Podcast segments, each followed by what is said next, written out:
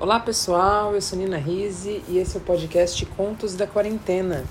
Estamos no 14 episódio da segunda temporada.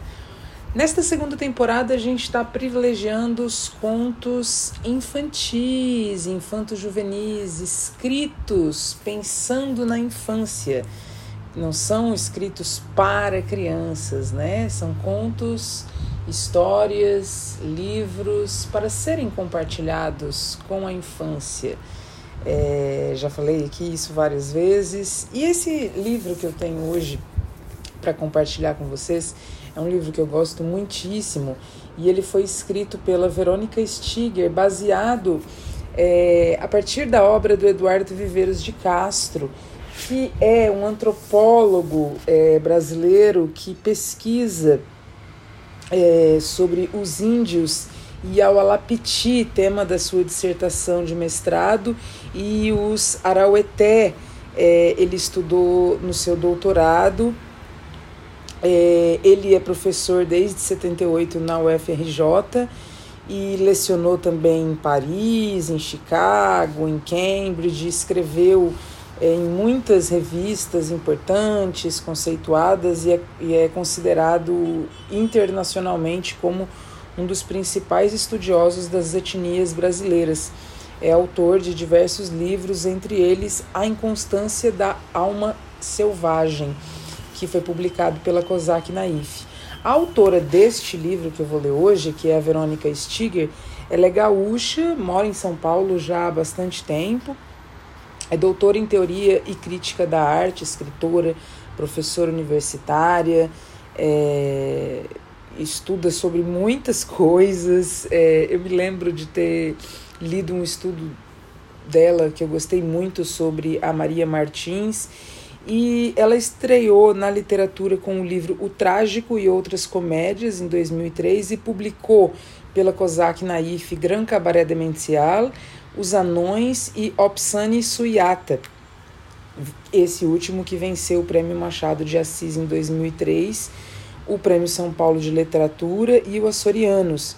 O seu primeiro livro infantil, Dora e o Sol, saiu pela editora 34 em 2010, foi ilustrado, assim como este aqui, Onde a Onça Bebe Água, pelo Fernando Vilela, que é paulista, artista, escritor, ilustrador, educador, formado em artes visuais pela Unicamp e é, fez mestrado em artes também pela é, Universidade de São Paulo, USP. Publicou mais de 80 livros em oito países, sendo 15 escritos e ilustrados por eles pela COSAC na IFE, é, lançou Lampião e Lancelote, é, recebeu menção honrosa na categoria Novos Horizontes na Feira Internacional do Livro Infantil de Bolonha, dois prêmios Jabuti, entrou para a lista de honra do IB International Board on Books for Young People e como artista expôs em importantes museus no Brasil e no exterior e possui obras nas coleções do Museu de Arte Moderna de Nova York e na Pinacoteca do Estado de São Paulo. As ilustrações do Fernando Vilela para este livro são muito incríveis e super dialogam com a obra, com a temática, é, que é uma temática dos povos originários indígenas. Parece que são gravuras, né? É, parece que são é, feitas na, na madeira, né? Porque tem umas ranhuras, então me parece serem gravuras, mas também em algum momento eu fico pensando se não tem alguma coisa de digital, então talvez ele está dialogando, né? O passado e o, e o presente, o que é muito interessante. No início, as primeiras páginas predomina vários tons de verde e aí lá no meio vários tons de roxo, lavanda, lilás e nas páginas finais a gente já encontra os tons de verde novamente com amarelo e vermelho e é bem, bem bonito esse livro. As ilustrações, Fernando Vilela, você arrasa. Esse livro foi publicado em 2015 pela COSAC Naif, né, editora já extinta, É, e é um livro incrível, e foi por isso que eu decidi ler ele hoje pra gente. Chamem as crianças, porque é demais. Antes, quero é, ler o que, tá, o que o Eduardo Viveiros de Castro comenta na, na contracapa, que é o que o leitor tem nas mãos não é um mito. Os mitos não têm autor. Eles são a narrativa em estado puro, contados porque foram contados antes sempre. O que o mito conta não é passado, porque jamais foi presente. Narrativa das origens, ele é sem origem. Nele estão contidos, não como seu esboço, mas como seu avesso, o romance, a poesia e a filosofia, novelos de novelas. Onde a onça bebe água é uma história contada à maneira de um mito, uma experiência de transformação da tradição mítica ameríndia, tradição na qual a transformação é o tema maior. Tudo ali existe para virar outra coisa. Menino vira onça, sapo, sábio, e nossa imaginação uma floresta de possíveis. O que a música faz com os sons, os encanta, o mito faz com os sentidos. Eduardo Viveiros de Castro. Então, chama todo mundo e vamos ouvir essa história incrível, fabulosa, que é Onde a Onça Bebe Água, de Verônica Stiger, a partir da obra de Eduardo Viveiros de Castro. Joaci gostava de passear sozinho pela floresta. Costumava sair de manhãzinha e só voltar no fim da tarde. Sua maior diversão era se perder na mata, porque não havia alegria maior do que depois encontrar o caminho de volta. Sempre levava consigo o arco e flecha depois, pensava que com ele jamais correria riscos. Mas não era bem assim. Um dia, depois de caminhar por horas e horas, Joaci parou para tomar água na beira de um rio. Era um rio pequeno, bem no meio da mata, desconhecido para Joaci. De repente, ele ouviu uma voz lhe dizer: Você não devia beber dessa água. Joaci parou imediatamente de beber levantou a cabeça e olhou para os lados. Não viu ninguém, só um sapo cururu que, sentado numa vitória régia, encarava Joaci, coachando. Vai ver, ninguém falou nada, pensou Joaci. Talvez tivesse sido algum barulho na floresta que ele imaginou ser uma voz. Sua mãe sempre dizia que ele tinha ouvido de onça, escutava qualquer ruído. Joaci então voltou a beber água e a voz falou outra vez. Você não devia beber desse rio. É aí que a onça bebe água. Joaci parou novamente de beber. Levantou a cabeça e olhou para os lados. Ele estava certo de que tinha ouvido uma voz, mas não havia ninguém por perto. Só o sapo cururu, que continuava a encarar Joaci e a coachar. Foi você, não foi? perguntou Joaci para o sapo cururu. O sapo cururu piscou os olhinhos duas vezes antes de coachar em resposta.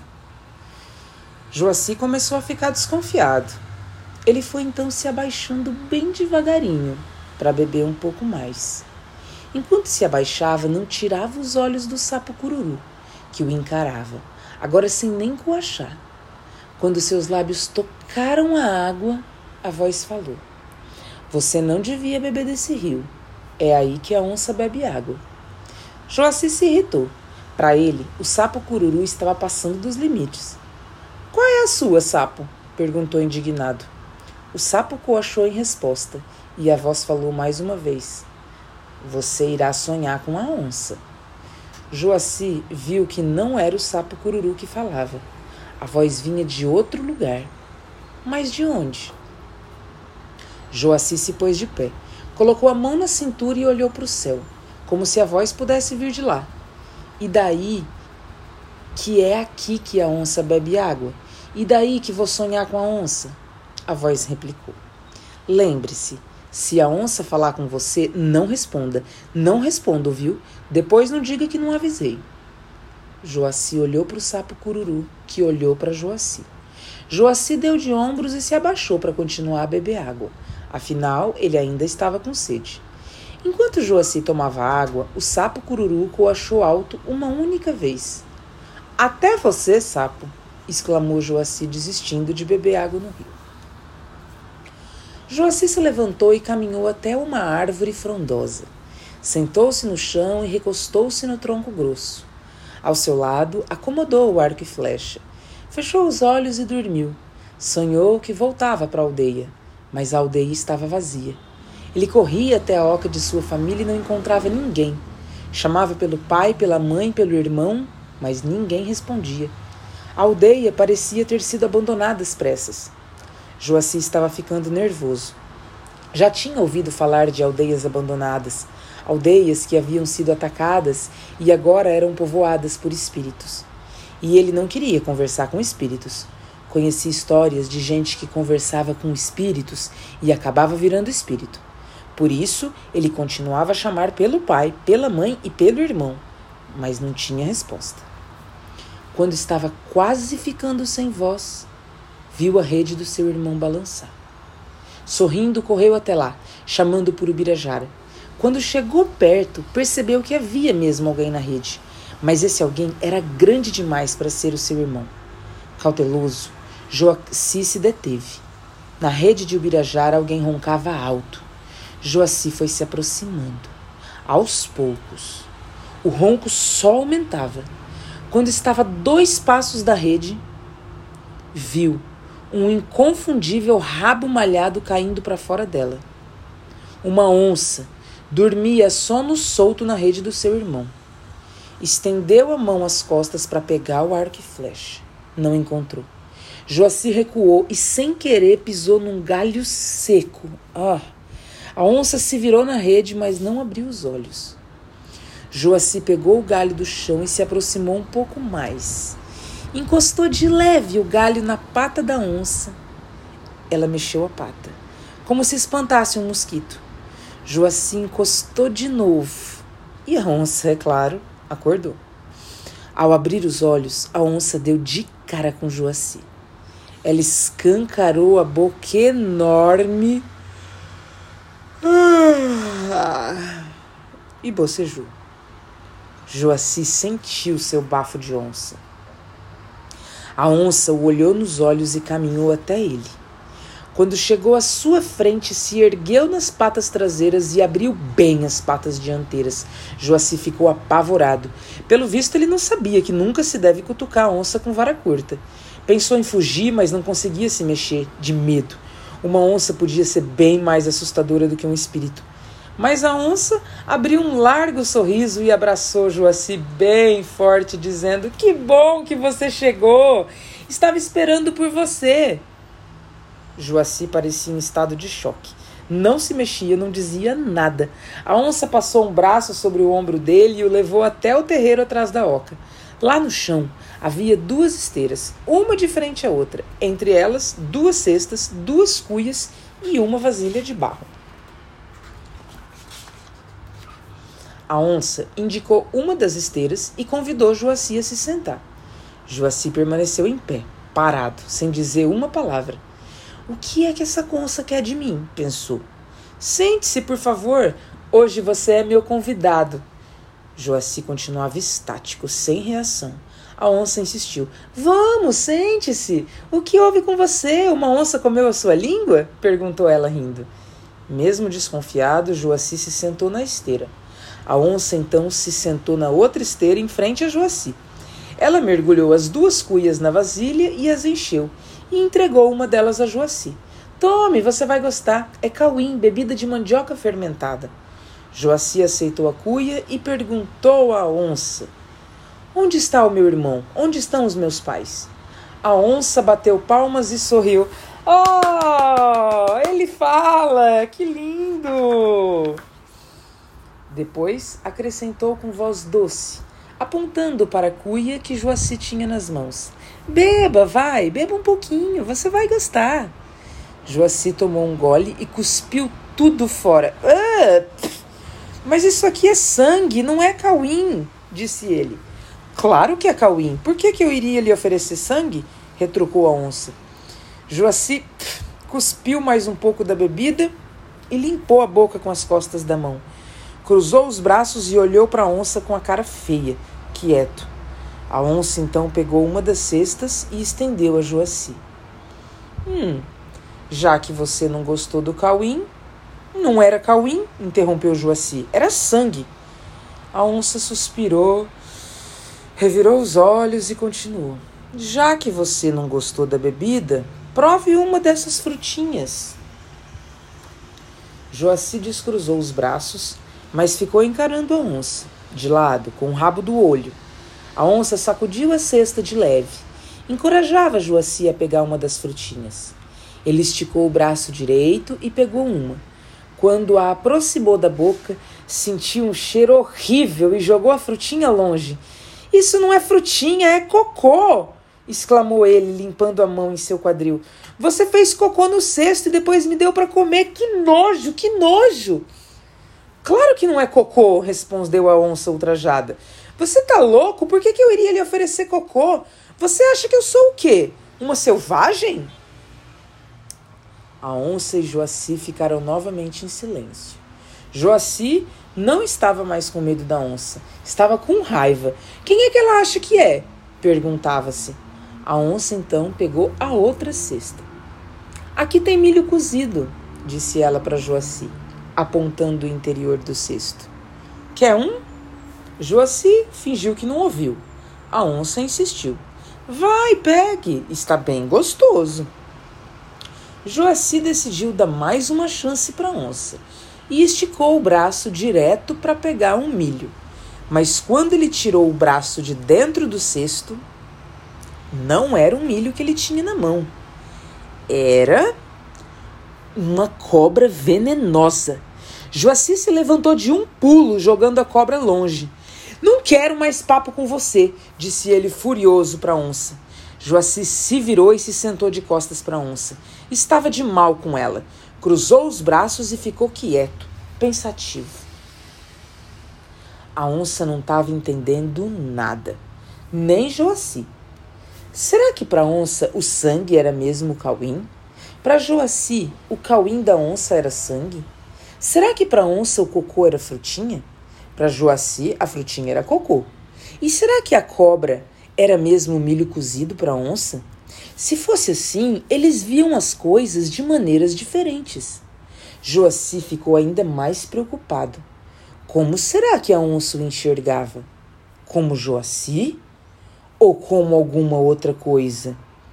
E será que para onça, onça era o onça ou outra coisa? Joaci recordou que o pajé um dia lhe contou que antigamente os animais também eram homens. Só depois eles se tornaram animais. Mas no fundo, dizia o pajé, eles continuaram homens. Quando estão em casa, sozinhos, falava ainda o pajé, eles tiram suas roupas de animais e agem como nós. Aquela onça agia como gente. Ela falava, andava sobre duas patas, bebia em cuia. Daí Joaci desconfiou. Se a onça se via como gente, talvez ela o visse como bicho. Talvez ele não fosse um convidado, mas o prato principal daquele banquete. Foi então que Joaci se virou de frente para a onça e perguntou: O que você vê quando me vê? Um porco do mato, ora, respondeu a onça sem pestanejar. Um porco do mato assado, ainda quentinho, com cheirinho de brasa disse ela salivando. Mas eu não sou um porco do mato, replicou Joaci. Eu sou um índio. E esse focinho redondo com dois buraquinhos perfeitos? indagou a onça triunfante. É de índio? Eu não tenho focinho, eu tenho nariz, respondeu Joaci. Ó, oh, e é nariz, falou ele, apertando a ponta do próprio nariz. A onça tinha se levantado da esteira e se aproximava de Joaci. Ai, se eu te pego, pensou a onça lambendo os beiços. Hum, delícia! A onça botou uma das patas no ombro de Joaci e abriu a boca. Assim você me mata! exclamou Joaci, tentando se desvencilhar das garras da onça. A onça avançou ainda mais sua saliva já caía sobre a cabeça de Joaci. Foi quando ele viu um zíper no pescoço da onça. Mesmo achando aquilo muito, muito estranho, Joaci puxou o zíper para baixo e a onça se abriu. Debaixo dela estava o seu irmão Birajara. Com o susto, Joaci acordou. O sapo cururu não estava mais sobre a Vitória Régia, mas em cima da cabeça de Joaci, lambendo a sua testa. Ao ver Joaci acordar, ele coachou. Ufa! Joaci riu, levantou-se e, sem tirar o sapo cururu da cabeça, foi até a beira do rio. Joaci tinha sede. Quando se abaixou para beber, viu refletida na água uma cara de onça com um sapo em cima. Fim.